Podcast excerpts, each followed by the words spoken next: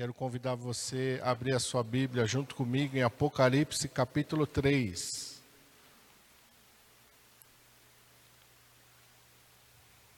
O último livro da Bíblia. Apocalipse capítulo 3. E quero ler com os irmãos a partir do versículo 14. Aqui são as sete cartas que o Senhor Jesus envia às sete igrejas. Alguns entendem que são as diversas igrejas sobre a terra, diversos períodos da igreja sobre a terra. E esta última carta, a igreja de Laodiceia, seria estes últimos tempos que nós estamos vivendo com a igreja sobre a terra.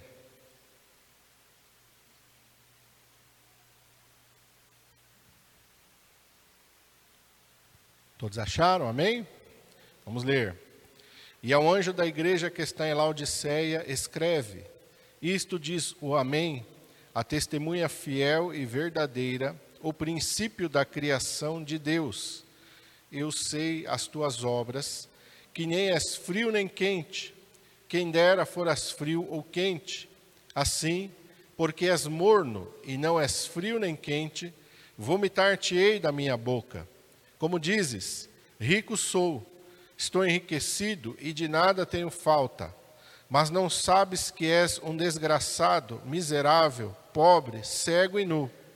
Aconselho-te que de mim compres ouro provado no fogo, para que te enriqueças, e roupas brancas para que te vistas, e não apareça a vergonha da tua nudez, e que unjas os teus olhos com colírio, para que vejas.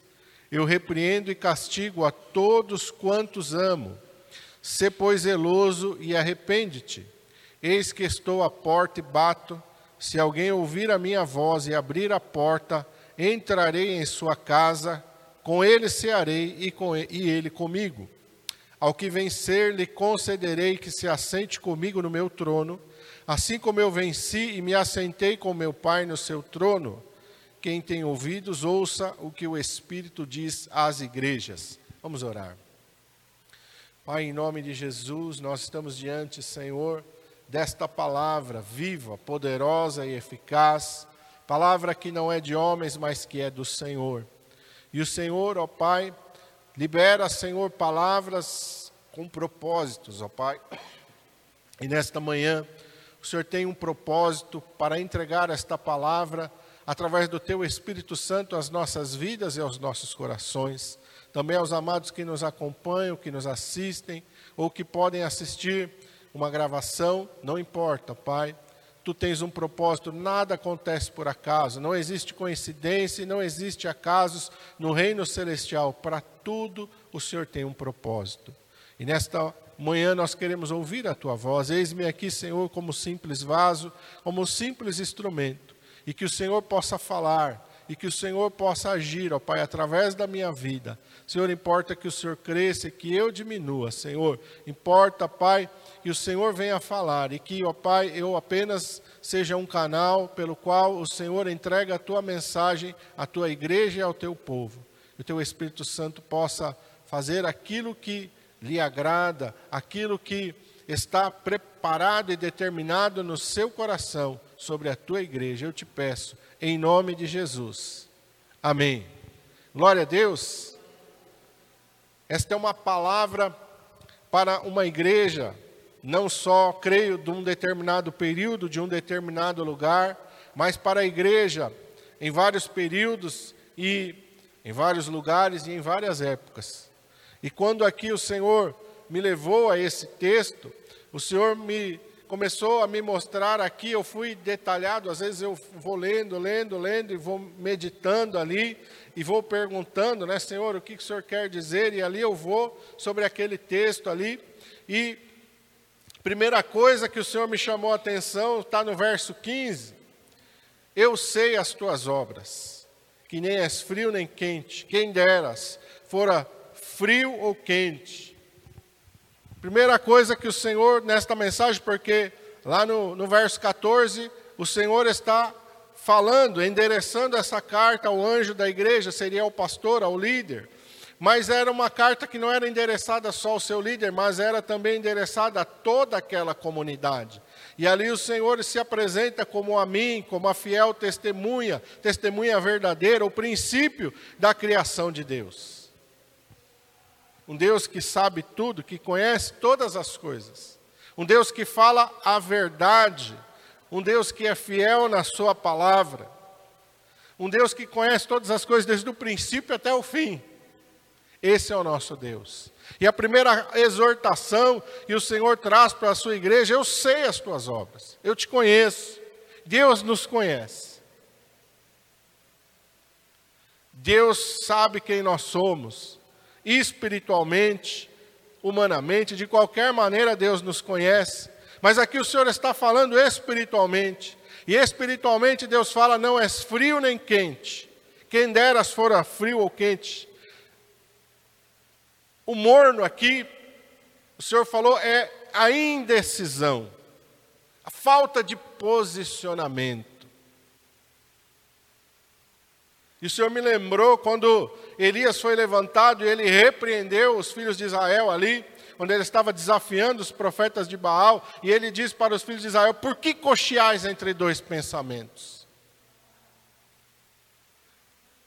Israel estava vivendo um, dias de um sincretismo religioso, estava misturando o culto a Deus com o culto a Baal, com o culto a Azerá. Estava tendo uma mistura, estava tendo um sincretismo, estava tendo uma coisa lá que não agradou a Deus.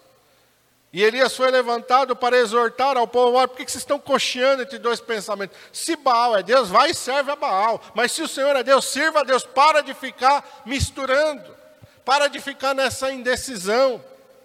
Para de ficar com, como diz um ditado dos antigos, com o pé em duas canoas. Não vai dar certo. Para de ficar com o pé na igreja, com o pé no mundo.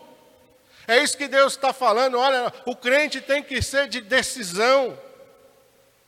Para de ficar nessa mistura. Hoje é crente, amanhã está na festa junina, depois da manhã está no carnaval. Tá, para com isso. Isso não agrada a Deus. Seja uma pessoa sim, sim ou não, não. Jesus diz sim, sim ou não, não. O que passa disso é da onde? Da onde que vem? De procedência do maligno. E quantos crentes hoje estão andando na procedência do maligno? Ah, não, tem nada demais. Ah, não, ah, isso aqui não tem nada a ver. Esse não tem nada a ver, esse não tem nada demais. Muitas vezes provém do maligno. Cocheando entre dois pensamentos, morno, não é frio e não é quente, não tem nada demais, eu vou ali porque, ah, afinal de contas, eu também sou um ser humano, eu também, Deus sabe como é que eu sou. Não, isso não agrada a Deus. Ah, eu vou dar só uma bicadinha, um pouquinho do vinho, um pouquinho do champanhe, um pouquinho de uma cerveja, um pouquinho que eu for na festa, um pouquinho que eu for ali, não vai ter problema. Não, Deus está dizendo: olha, tu és morno, e porque tu és morno, vomitar-te-ei da minha boca. Um recado de Deus é duro. Verso 16: Assim porque és morno, não és frio nem quente, vomitar-te da minha boca. Deus está dizendo: Olha, eu não quero nada. Um gente que fica coxando entre dois pensamentos. Um gente que tem um pensamento dúbio, que fica misturando as coisas. Eu vou na igreja, mas eu vou fazer a simpatia, mas eu vou ler meu horóscopo, mas eu vou ler, eu vou deixar que leio a minha mão, eu vou. Não, isso não agrada a Deus. eu vou fazer uma simpatia, eu vou levantar com o pé direito da cama, eu vou. Não! Vou pôr a semente de uva na carteira. Esse tipo de coisa não cabe, irmãos. Para quem é crente, para quem é de Jesus. É isso que Deus está falando, e Deus fala de uma maneira forte. E Deus não começou a falar isso agora, desde o começo. Eu quero que os irmãos vão comigo lá para Deuteronômio 30, 19. Em em vários momentos da, da palavra de Deus, Deus vai exortar o povo, porque esse é um dos maiores problemas do ser humano. E eu vou pegar apenas alguns momentos aqui. O primeiro está em Deuteronômio 30, 19. Deus tirou esse povo do Egito, Deus conduziu esse povo por 40 anos no deserto, Deus deu lei, Deus deu estatutos, Deus está tratando com esse povo, pois lá no finalzinho da vida de Moisés, no capítulo 30 de Deuteronômio, versículo 19, Deus está falando através de Moisés: os céus e a terra tomo hoje por testemunha contra vós, de que tenho proposto a vida e a morte, a bênção e a maldição. Escolhe, pois, a vida para que vivas, tu e a tua descendência. O que, que Deus está falando? Toma uma decisão. Sim, sim, não, não.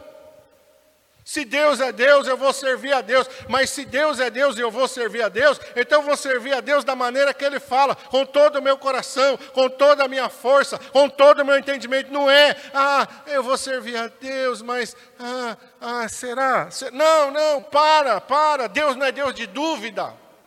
Deus não é Deus de indecisão. Será que vale a pena servir a Deus? Ah, será que se eu servir a Deus ah, vai dar certo? Não, para com isso, irmão.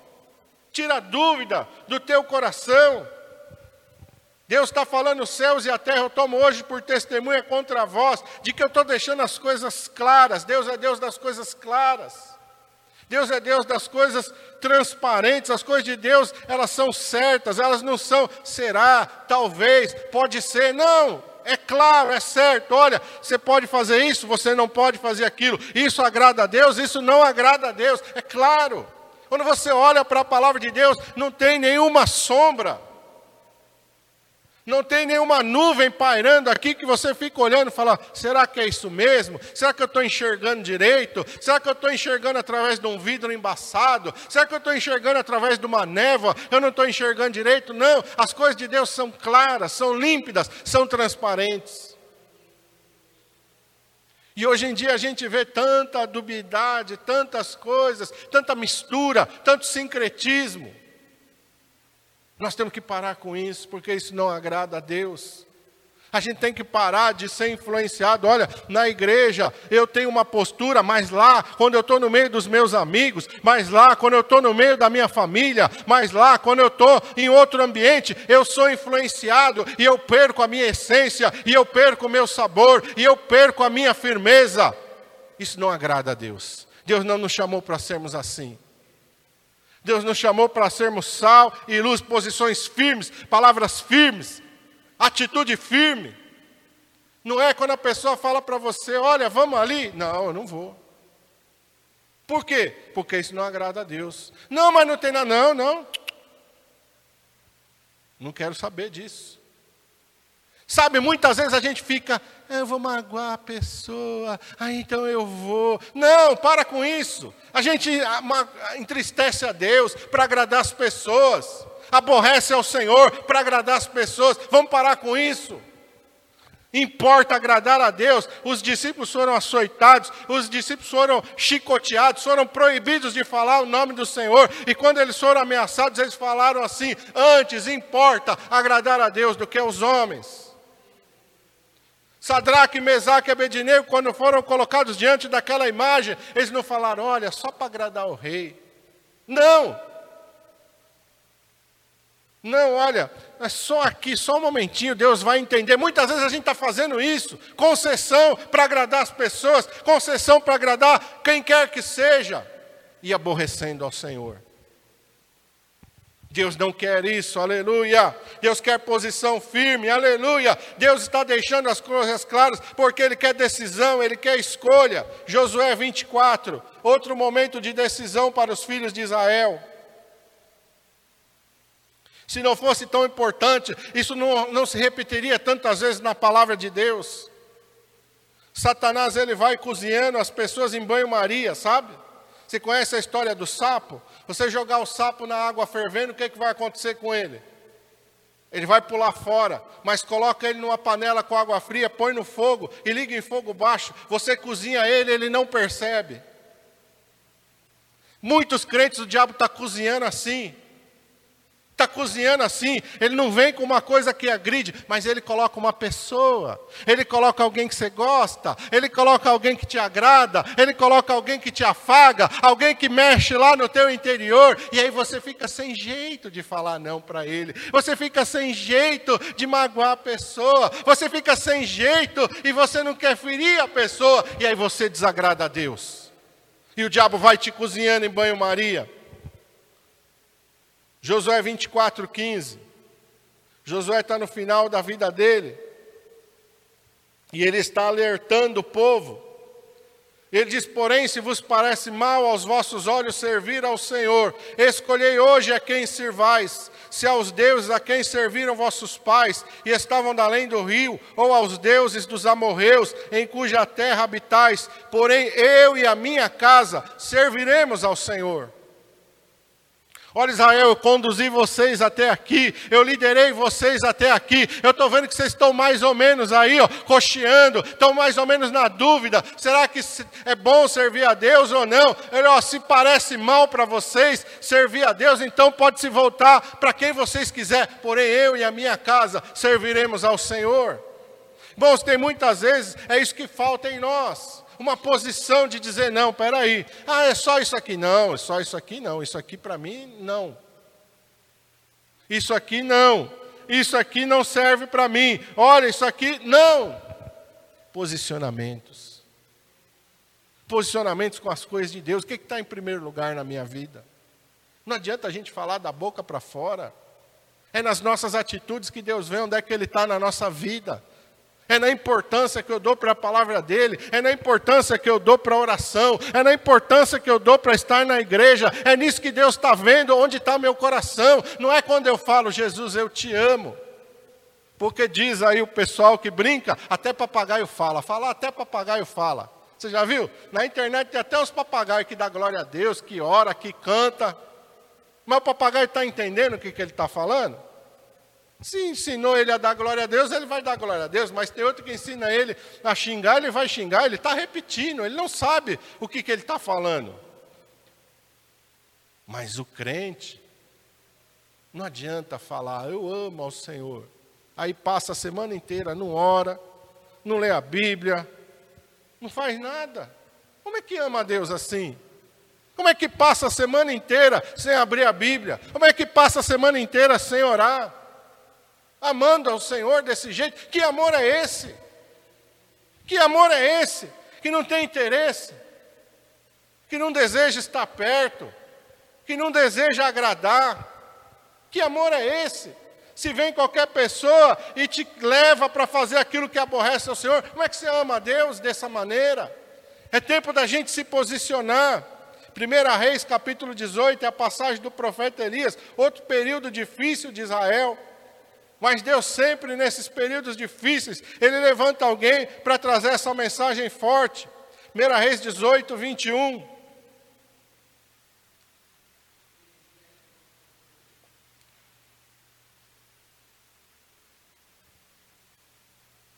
Está escrito assim: Então Elias se chegou a todo o povo e disse: Até quando cocheareis entre dois pensamentos? Se o Senhor é Deus, seguiu, e se Baal, seguiu. Porém, o povo nada lhe respondeu. É isso que Deus não quer. Um povo que não tem resposta, que não tem posição, que não tem atitude, que não tem uma decisão na sua vida, e está ali pensando: será? Será que no carnaval eu vejo o desfile das escolas de samba? Ou será que no carnaval eu só vejo a apuração para saber qual escola foi a campeã? Irmão, você tem interesse nisso mesmo? Sério? Sério que você tem interesse nessas coisas? Sério que isso te atrai? Ver qual que é o samba enredo que foi campeão? Sabe, estou com vontade de tomar um quentão. Estou com vontade de comer aquele negócio que tem lá na festa do João. Vamos parar com isso, irmão. Vontade de ir lá naquelas festas que tem ali na Moca, que tem aquelas comidas italianas. Vamos parar com isso. Muitas vezes nós estamos assim, sem resposta. Omissos, morno, não é frio, não é quente, não tem posição, não tem atitude. Sendo influenciado pelo meio que está. Se estou na igreja, sou fervoroso. Se estou no meio das pessoas do mundo, eu sou igualzinho eles. Não tem problema. Se eu estou no meio de um monte de pessoa que está falando um monte de coisa suja, eu tô, da minha boca está saindo coisa suja.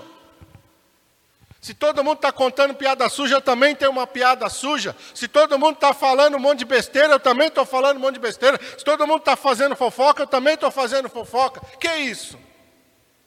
Que crente que nós somos assim? Lucas capítulo 9. Olha o que Jesus fala.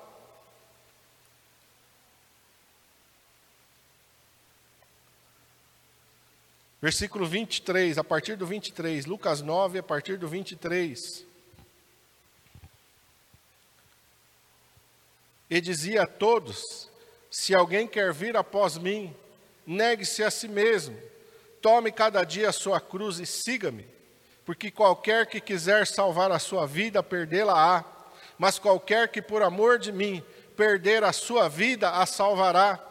Porque que aproveita o homem granjear o mundo todo, perdendo-se ou prejudicando-se a si mesmo? Porque qualquer que de mim e das minhas palavras se envergonhar, dele se envergonhará o filho do homem, quando vier na sua glória, e na do seu Pai, e na dos santos anjos. Quantas vezes a gente é omisso? A gente vê as coisas erradas acontecendo e a gente fica de boca fechada, porque a gente se envergonha do filho do homem porque a gente se envergonha de ser taxado, porque a gente se envergonha das pessoas olhar para nós e dizer: esse é radical, ei, você é tapado, ei, você é mente quadrada. Então a gente se envergonha, a gente cala a boca. Mas Jesus não chamou a gente para fazer isso. Jesus não chamou, não, não. Não, mas não tem. Não, não, não. Quero nem saber. Não quero nem, nem. Ah, isso aqui não quero nem provar. Leve isso aqui para longe de mim. Não tenho parte com isso, não participo com isso. Isso aqui não tem nada a ver comigo. o chamado do Senhor é esse: se alguém quer, ninguém é obrigado a seguir Jesus, mas se você decidiu seguir a Ele, então você tem que entender que você tem que negar a si mesmo. Ninguém é obrigado a seguir Jesus, mas se você decidiu seguir ao Senhor, a primeira coisa, negue-se a si mesmo. Ah, eu não estou com vontade de orar. Não interessa, eu vou orar. Eu não estou com vontade de ler a Bíblia, eu vou ler a Bíblia. Não tenho costume de ler, eu não gosto de ler, eu vou ler a Bíblia, porque eu sou instruído a ler a Bíblia. Não importa o que eu penso, não importa o que eu sinto, não importa o que eu gosto, negue-se a si mesmo. Eu não estou com vontade hoje, não importa.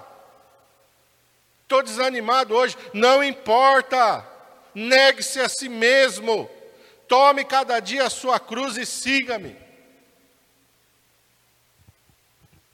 A cruz vem antes da coroa.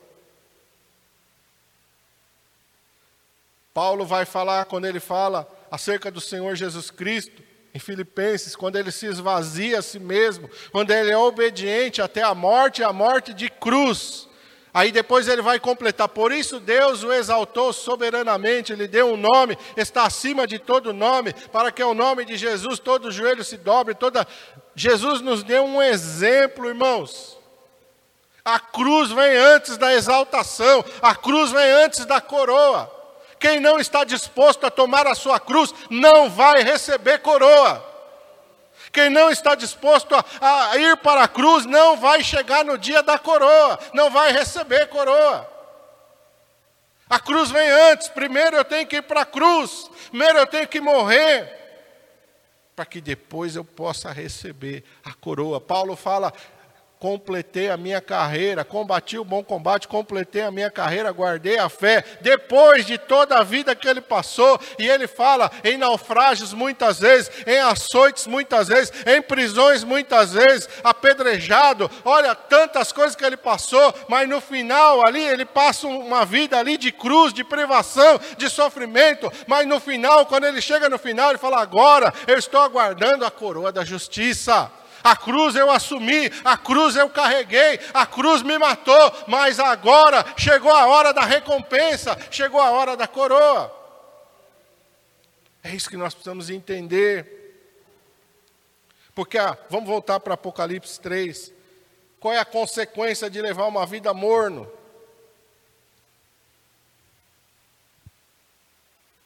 Verso 17. Como dizes, rico sou, estou enriquecido, de nada tenho falta. Quer dizer, a tua vida, ao padrão do mundo, pode ser uma vida boa tem dinheiro, tem um bom padrão de vida. Olha, eu tenho uma casa boa, eu tenho um carro bom, eu tenho um bom dinheiro no banco, eu viajo para onde eu quero, eu como a comida que eu quero, eu vou no restaurante que eu quero, eu tenho um bom plano de saúde. A vida na terra pode estar tá boa, mas como é que está a vida espiritual?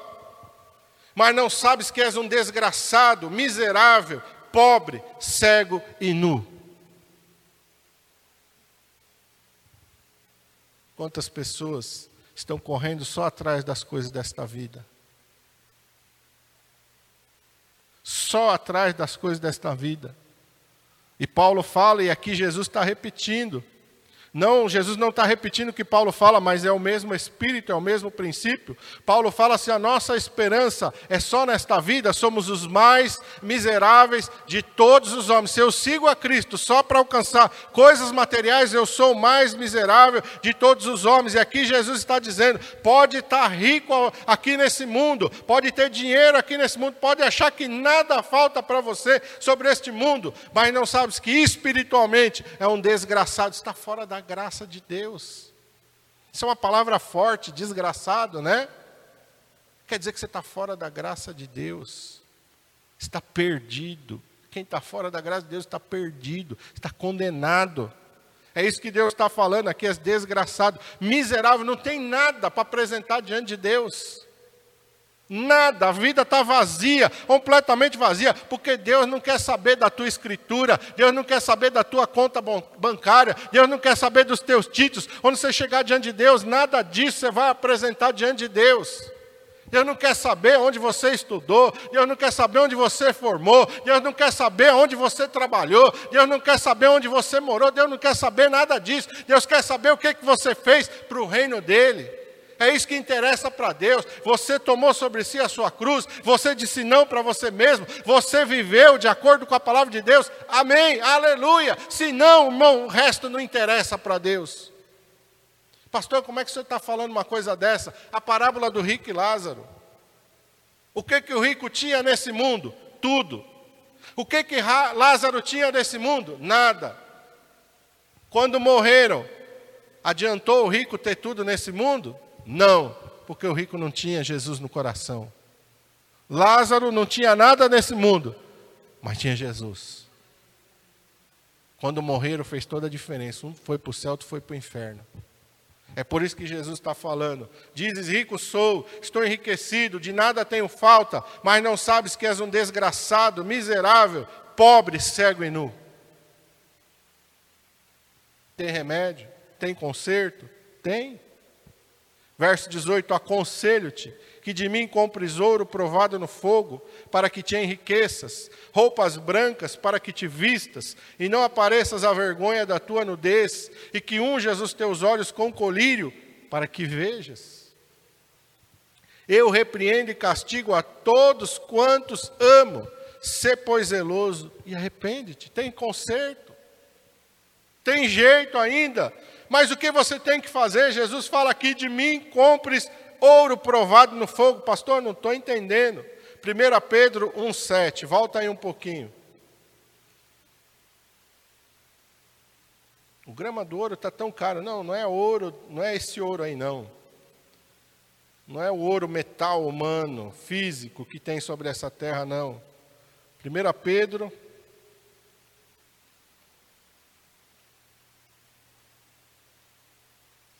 1,7. Pedro está falando da nossa vida cristã, da nossa vida cotidiana. Olha no 6, ele fala aqui, ó, em que vós grandemente vos alegrais, ainda que importa, sendo necessário, que estejais por um pouco contristados com várias tentações. Tem crente que não gosta, não gosta de passar por luta, não gosta de passar por provação. Irmão, muitas vezes a gente não tem escolha, a gente vai passar.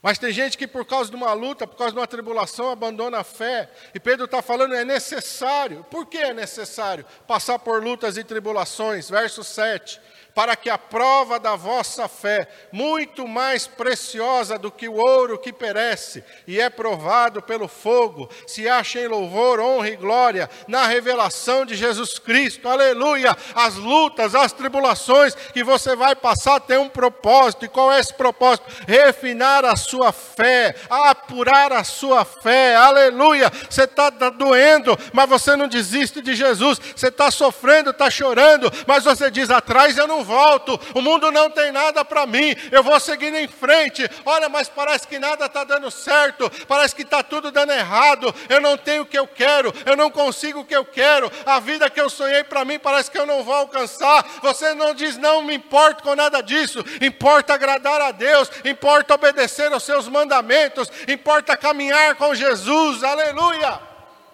É isso que importa para mim. E a Bíblia chama esta fé que não desiste por causa das lutas, por causa das tribulações, por causa das coisas deste mundo. Ela é mais preciosa do que o ouro que perece e é provado pelo fogo. É esse ouro que Jesus está falando. Aconselho que de mim compres ouro puro, provado no fogo. Olha, aconselho, meu irmão, que você começa a entender que a caminhada comigo, você vai passar por lutas, você vai passar por aflições, mas não são as lutas nem as aflições e vão fazer você retroceder e vão fazer você desanimar na sua fé. Não é por causa de uma provação e você vai dizer: Eu não vou mais orar, eu não vou mais na igreja, eu não quero mais saber das coisas de Deus. Não, vai em frente, aleluia. Ainda que você não entenda, ainda que você não compreenda, siga em frente, porque está apurando uma fé preciosa, mais pura do que o ouro. É esse ouro que Jesus fala: aconselho que de mim compres ouro, aleluia, provado no fogo. Aconselho que a tua fé seja firme, aconselho que a tua fé seja inabalável, aconselho que a sua caminhada comigo seja uma caminhada é, firme, forte e constante. Depois ele fala aqui: roupas brancas para que te vistas. Apocalipse 19, 8. Vamos lá. Vai um pouquinho mais para frente. Não vai ter a loja da roupa celestial nessa terra. Mas você tem que preparar a tua roupa. Porque ali ele faz uma advertência: você tem que ter roupa branca para que te vistas e não apareças a vergonha da tua nudez. Nós não podemos comparecer diante de Deus nu. E que, onde, que, onde que a gente encontra essa roupa branca? Apocalipse 19, 8. Foi-lhe dado que vestisse de linho fino, puro e resplandecente, porque o linho fino são o quê? As justiças dos santos, os atos de justiça dos santos. O que é um ato de justiça? Obediência à palavra de Deus, isso é a tua justiça. Quando você obedece à palavra de Deus, é um ato de justiça. Quando você olha para a palavra de Deus e você encontra na palavra de Deus uma direção, e você até um determinado tempo da sua vida você está caminhando de uma maneira, mas de repente você encontra ali uma palavra, você encontra uma direção, e você, irmão, decide obedecer aquela palavra, aquela orientação. Isso é um ato de justiça. A tua obediência, a tua submissão à palavra de Deus, a tua, a tua, a tua escolha de obedecer a Deus é um ato de justiça.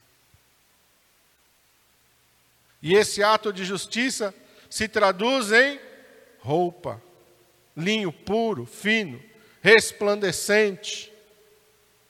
Que o Senhor fala aqui roupas brancas para que te vistas e não apareças à vergonha da tua nudez. Pessoa que não quer se submeter à palavra de Deus, pessoa que não é obediente, não tem roupa para se apresentar diante de Deus. A Bíblia diz, mas ó, eu não faço não, eu faço o que eu quero. Olha, a palavra está dizendo, não, mas eu não sou obrigado a obedecer, não é mesmo. Você não, ninguém é obrigado a obedecer. Mas se você não obedecer, quando você estiver diante de Deus também, Ele não vai te vestir. Ele não vai te vestir. E ele fala que unjas os teus olhos com colírio para que vejas. Interessante, né? Porque você pega o colírio não para ungir o teu olho, você pega o colírio para pingar no teu olho, não é? Mas aqui ele usa a expressão de ungir. Ungir é como se passasse assim algo, não pingasse.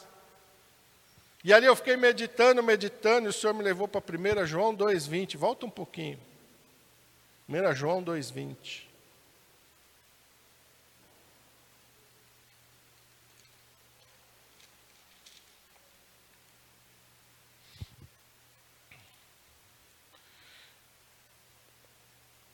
João está falando sobre discernimento nos últimos dias. Eu vou começar no 18 aqui para você entender. Filhinhos, é já a última hora. E como ouvistes que vem o anticristo, também agora muitos se têm feito anticristos. Por isso conhecemos que é já a última hora. Saíram de nós, mas não eram de nós. Porque se fossem de nós, ficariam conosco. Mas isto é para que se manifeste para que se manifestasse que não são todos de nós, mas vós tendes a unção do Santo e sabeis todas as coisas. Unção, por isso ele fala ungir os teus olhos, quer dizer, eu preciso da unção do Espírito Santo para ter discernimento, para saber quem é de Deus e quem não é de Deus. O apóstolo João está falando agora, muitos se têm feito anticristos, e qual é a característica do anticristo? Engano. Ele não vai aparecer dizendo, eu sou anticristo, sou aliado do capeta. Não. Ele vai se apresentar como se ele fosse o Messias, o Salvador, o ungido de Deus, o profeta de Deus, o homem de Deus, o santo de Deus. Hoje em dia nós estamos vendo tantas pessoas e se apresentam como profetas de Deus, homens de Deus, apóstolos de Deus, pastores de Deus, evangelistas de Deus. Como é que a gente sabe quem é que está andando através da unção do Espírito Santo? Pastor, eu não estou entendendo. Jesus diz: pelos seus frutos os conhecereis. É pelo fruto da vida que, que o senhor quer dizer, pastor? Olha para a vida da pessoa. A luz da palavra, não é o teu julgamento humano, a luz da palavra. Vê se aquilo que aquela pessoa está vivendo, não o que ela está falando, o que ela vive, está de acordo com a palavra de Deus. Muitas pessoas falam bem, falar bem não significa que a pessoa é cheia do Espírito Santo. Hoje as pessoas estão confundindo. A oratória é uma técnica humana que pode ser aprendida. Comunicadores de televisão falam bem, políticos falam bem. Nem todos, mas alguns falam. Porque desenvolveram uma técnica de falar. Isso não é evidência de que o Espírito Santo está na vida de uma pessoa. A evidência de que o Espírito Santo está na vida de uma pessoa pelos frutos que aquela pessoa produz. Fruto, irmão, muitas vezes nós confundimos. Ah, quer dizer que se ele orar, as pessoas forem curadas, ele está dando fruto. Não, isso não é fruto. Não é fruto. Pastor, o que, que o senhor está falando? Porque em Mateus capítulo 7, volta lá em Mateus capítulo 7.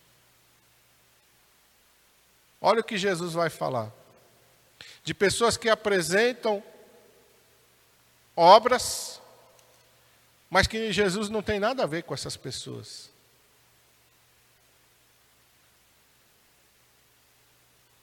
A partir do 15, Mateus 7, 15.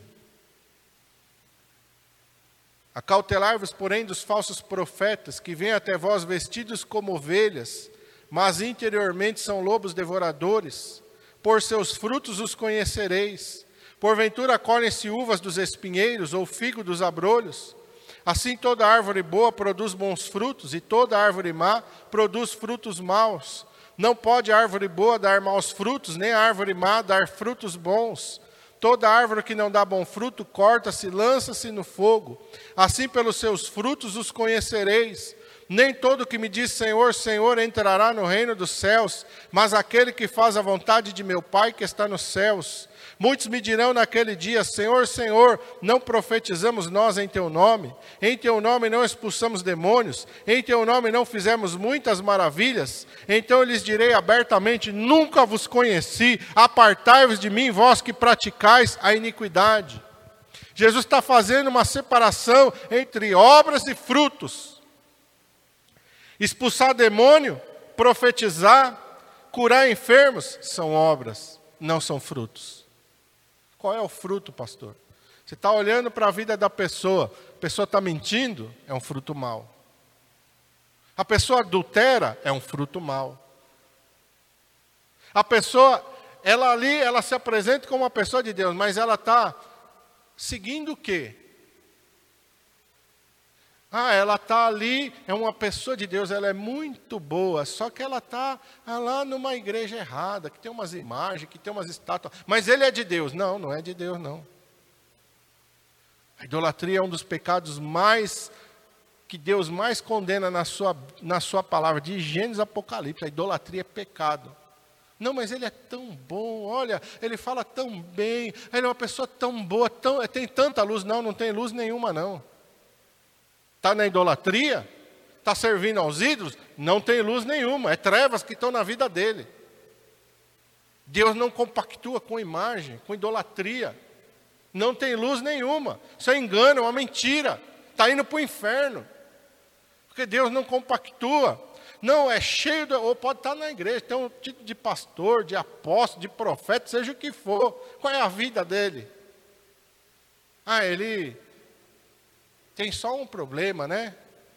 Ele deixou da mulher umas duas, três vezes, mas, mas ele é uma pessoa. Não, fruto não está sendo bom. O fruto não está bom. Pastor, então como é que essa pessoa ora e ainda acontecem as obras? Porque os dons de Deus são sem arrependimento. Deus dá o dom para a pessoa. Se a pessoa descambou, se a pessoa começou a adulterar, se a pessoa começou, Deus não retira o dom da pessoa. Mas não significa que, a, que o Espírito Santo está ali dentro da vida da pessoa, mas não, se retira. Como se retirou de Sansão. O Espírito Santo sai, como se retirou de Saul. Saul deixou de ser rei no dia que o Espírito Santo saiu dele? Não, continuou reinando. Os dons são sem arrependimento. Deus ungiu ele rei, ele continuou reinando até o fim da vida dele. Mas o Espírito Santo se retirou. E aí veio o demônio, ele ficou possuído por demônio.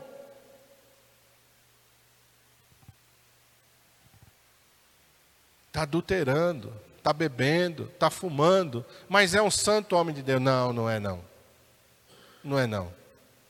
Está mentindo, está fazendo coisa errada, mas olha, quando sobe no altar é fogo puro. Não é o fogo do Espírito Santo, não. Não é o fogo do Espírito Santo, não. É espírito de engano. A palavra de Deus diz que o próprio Satanás se transfigura em anjo de luz. O próprio Satanás se transfigura em anjo de luz. Você acha que o Espírito Santo de Deus vai habitar um corpo que está na prostituição, que está no adultério, que está no álcool, que está no cigarro, que está nas drogas, que está na idolatria. Não. Espírito Santo. Espírito é santo. Tem que ter um padrão de vida.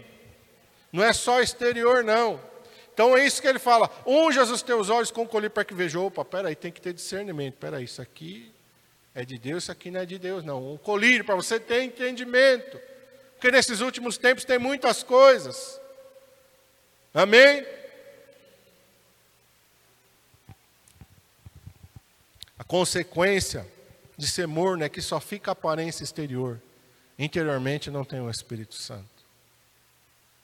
O Espírito Santo só vai habitar num templo limpo. Amém? Glória a Deus. Verso 19: Eu repreendo e castigo a todos quantos amo, sê pois zeloso e arrepende-te. Estou à porta e bato, E aqui a gente, esse versículo 20, a gente só aplica para a conversão, né? Eis que estou à porta e bato. Se alguém ouvir a minha voz e abrir a porta, eu entrarei em sua casa. Com ele cearei, ele comigo. Mas é um versículo que Jesus está usando para evangelizar ou para consertar a vida? É para conserto da vida. Muitas pessoas, ah, eu já tenho Jesus na minha vida. Ah, é? Qual é o fruto que Jesus dentro de você está produzindo? Se a vida está toda arrebentada, então você não deixou Jesus ainda habitar dentro da tua casa. Você está no controle ainda. Você que está no comando. Você acha que Jesus está ali, mas você que está no controle. Jesus, quando ele entra, ele assume o controle. Ele entra para assumir o controle. Por isso ele disse: se alguém quiser vir após mim, tem que negar-se a si mesmo. Negar a si mesmo é você passar o controle da tua vida para Jesus. Entreguei para Ele. Por isso ele está dizendo: ó, estou à porta e bato. Se você ouvir que o Espírito Santo está falando, abre a porta, eu vou entrar. Mas eu vou entrar para fazer uma transformação, para mudar tudo. Não importa mais, quando Jesus entra na tua vida, irmão, você tem que entender, não importa mais a tua vontade. Não importa mais você, tem que importar agora é o reino de Deus e a sua justiça em primeiro lugar. É para isso que Jesus entra na nossa vida. Para que nós possamos morrer para nós mesmos. Jesus entra para trazer o seu senhorio sobre a nossa vida. Ele não entra para você colocar ele lá num quartinho lá, onde ele não tem voz, onde não tem expressão, onde você faz o que você quer, quando você quiser, na hora que você quiser. Você não tem temor nenhum, você fala o que você quer, você vê o que você quer, você não tem temor nenhum, você abre o teu WhatsApp, está cheio de porcaria, cheio de lixo, a tua, tua internet lá, os filmes, as séries, as coisas que você gasta o seu tempo, está tudo cheio de porcaria. E Jesus está ali ignorado, sem voz. Não, ele não entra na nossa vida para ficar sem. Ele entra para assumir o senhorio, para assumir o governo, para assumir o controle na nossa vida. Porque tem uma recompensa, irmão. Tem uma recompensa, tem uma recompensa, aleluia. Verso 21: Ao que vencer, lhe concederei que se assente comigo no meu trono, assim como eu venci e me assentei com meu Pai no seu trono tem uma recompensa eterna nos céus. As coisas deste mundo são passageiras. A nossa vida aqui nessa terra é passageira. Por isso que vale a pena a gente abrir mão de tudo aqui para conquistar uma recompensa eterna nos céus. Aquilo que Jesus está prometendo não vai durar 30, 40 ou 50 anos. Aquilo que Jesus está prometendo vai durar por toda a eternidade, para sempre e sempre. É isso que nós precisamos entender. Feche teus olhos. Aleluia, Senhor. O Senhor é aquele que fala de maneira forte, Senhor, de maneira séria, de maneira, Senhor, que muitas vezes nos chacoalha, Pai.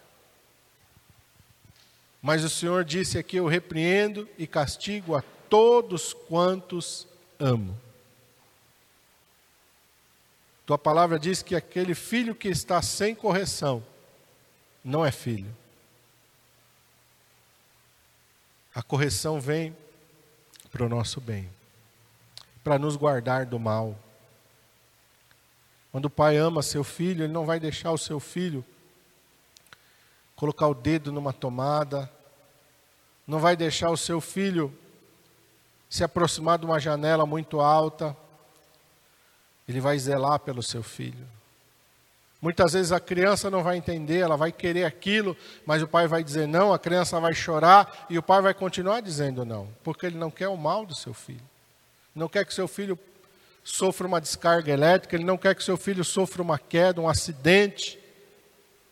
E coloca em risco a sua vida, a sua integridade física.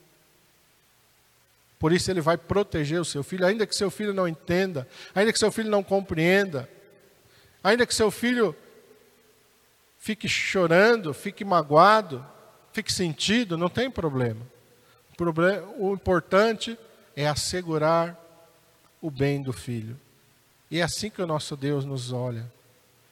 Ele quer o nosso bem. Ele quer muitas vezes nos chacoalhar, como aqui nós lemos lá desde Moisés, Josué, Elias, o Senhor Jesus, Apocalipse de novo, chacoalhando. Acorda, desperta, toma posição, toma atitude, para que você possa reconhecer aquilo que Deus tem falado e colocar em prática na tua vida. Para que Deus venha te recompensar com uma coroa de glória. É isso que é o, o projeto de Deus para a tua vida. Que você seja fiel até a morte para receber uma coroa de glória, para receber uma coroa de vida vida eterna, não a vida passageira neste mundo. Com recompensas eternas, muito superiores às coisas desta terra. Em breve tudo isso daqui vai acabar, vai passar. Muito em breve, este mundo vai passar. Tua palavra diz que o mundo passa e a sua concupiscência passa. Mas aquele que faz a vontade do Senhor permanece para sempre nós possamos estar buscando fazer a vontade do Senhor,